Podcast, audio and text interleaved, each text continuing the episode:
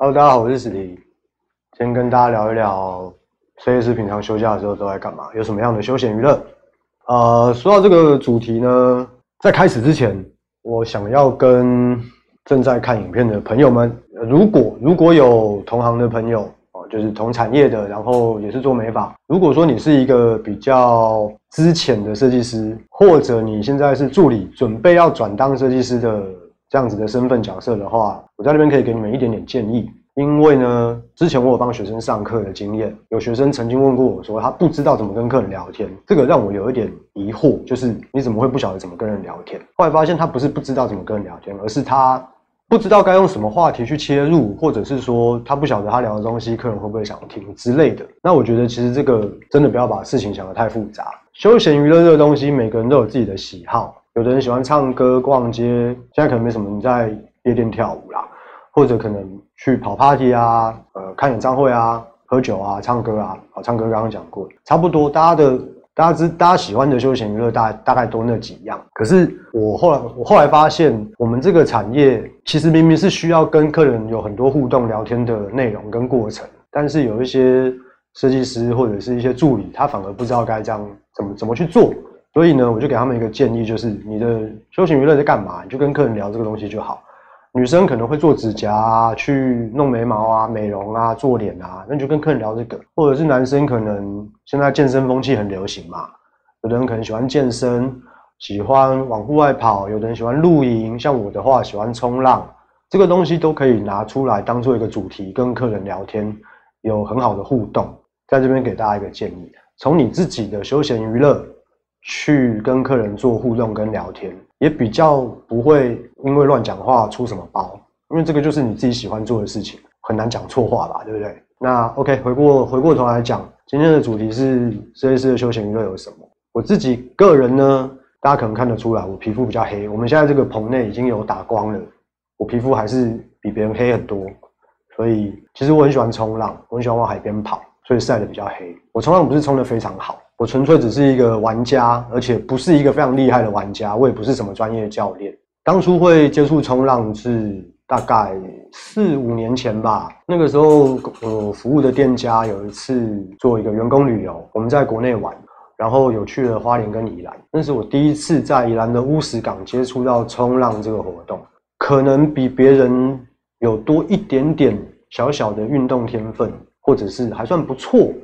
当天呢，虽然是第一次接触，但是有玩到一个小小的浪，然后有站起来大概三秒、四秒的时间，就在那一个瞬间，我终于可以理解为什么身边这些喜欢冲浪的朋友一有空就往海边跑，会这么喜欢这个活动。那个快感，我很难用言语跟你们形容，可是真的很爽。浪推动你的板子，然后你人可以稳稳的站在上面。感受到海浪的速度，感受到板子的速度，那个快感真的很过瘾，很过瘾。我很难用很准确的文字去把它形容出来。如果有在玩冲浪的朋友，应该完全可以理解我到底在讲什么。从那一天之后，我就对这个活动非常的着迷，就中了。大概一年多以后，我就存了一点点钱，买了一张自己的冲浪板，虽然也是跟人家买二手的。但是对我来说，有一张自己的板子就已经觉得很开心了。那到现在呢，我可能有空的时候，每个礼拜休假，只要我的时间许可，我还是会拨个一个早上的时间，去我习惯的地方、喜欢的海边冲个浪，然后让自己好好的放松一下。对我来说，我觉得冲浪是一个非常可以让我充电的一个活动。我说的充电是一种那个状态，有点像是真的觉得自己的能量回来了。我以前在接触这个活动之前，我没有过这种感觉。我休假，我可能会去看电影，我可能会跟朋友去唱歌，或者自己去逛逛街。如果我单身的话啦，自己去逛街，到处晃一晃，买个东西什么的。我觉得我有休假，我觉得我有休息到，很明确。可是我不觉得我的能量回来了，我不觉得我充电了。这两者的差异，我认为在我身上的感受是完全不一样的。所以接触了冲浪这个活动之后，我觉得我找到了那个可以让我充电的方法。即便这个活动非常耗体力，但是我觉得我的内在是很开心的。我觉得我的能量反而被充回来了，所以我后来我就非常非常喜欢这个活动。甚至如果真的时间够的话，我有时候一个礼拜会去个两次，也不一定。然后最近呢，大概一年多以前，迷上了另外一个运动，叫做抱石。抱是抱住的抱，石头的石。它是有点类似一个攀岩的活动，跟攀岩又不太一样。攀岩它需要绑安全绳索，然后最好是两两一组，有人可以去做安全确保。然后呢，攀岩的高度，如果是室内攀岩场。攀岩的高度大概都可能八米以上啊，十米、十二米、十五米，那个其实非常高，摔下来会出大事，出大事哦，很有可能就就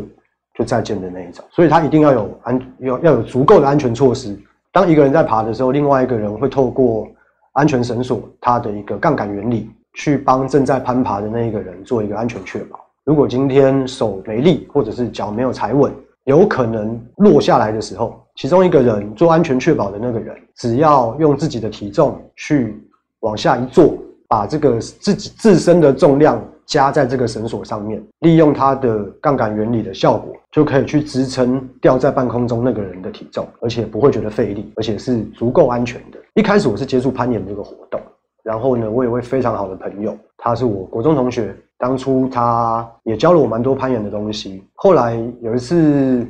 机会底下。他跟我说，如果我们两个约不到时间，他有时候因为他自己的本业就是做攀岩教练，所以如果他有要带学生啊，或者是体验的课程的话，一定是会先以学生他们那边为主。所以有时候我想要跟他约时间去做攀岩这个活动，就不一定有空，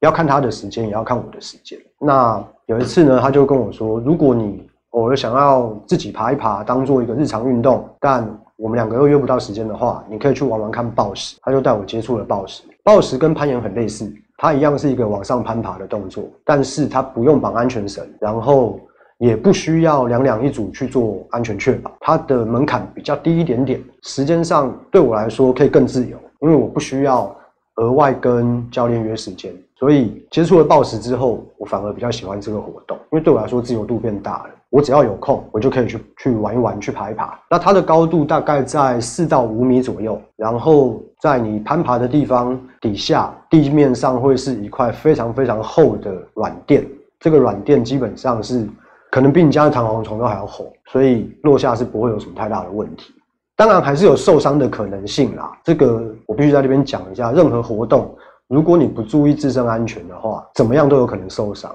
但是因为它的高度相对来讲没有攀岩那么高，所以即便落下，当然我我身边也有朋友掉下来的时候不小心去碰撞啊，甚至骨折骨裂，有可能没有错。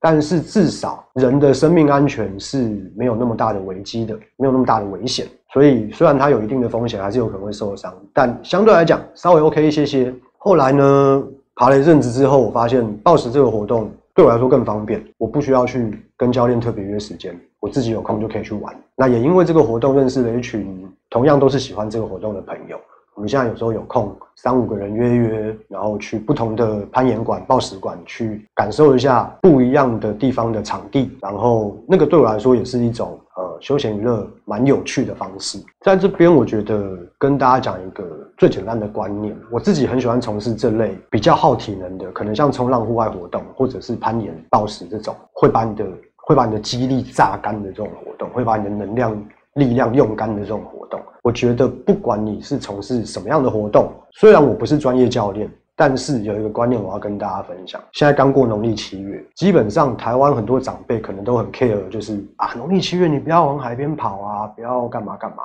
其实不管是任何时候，跟七不七月没有关系，只要你要出去从事户外活动，特别是水上活动，自身的安全一定要注意。这个跟什么时候完全不相干，最好是找有经验的朋友陪同，或者是专业教练的指导，这个是绝对相对来讲一定是安全很多的。然后也不要太高估自身的力量，如果海浪很大，就不要硬是要去试看看，或者就算浪小小的也没关系，今天去海边泡泡水、晒晒太阳、吹吹海风，也是一个很舒服的一个行程。大概就是这样。其实我觉得休闲娱乐这件事情，大家私底下都差不多。我也喜欢唱歌啊，我也喜欢跟朋友偶尔喝点小酒啊，聊聊天啊。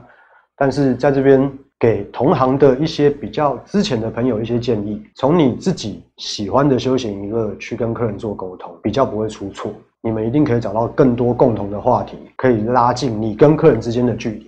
今天的分享到这边，如果有什么问题的话，大家在下面留言，我有空的时候会跟大家一一解答。谢谢大家，拜拜。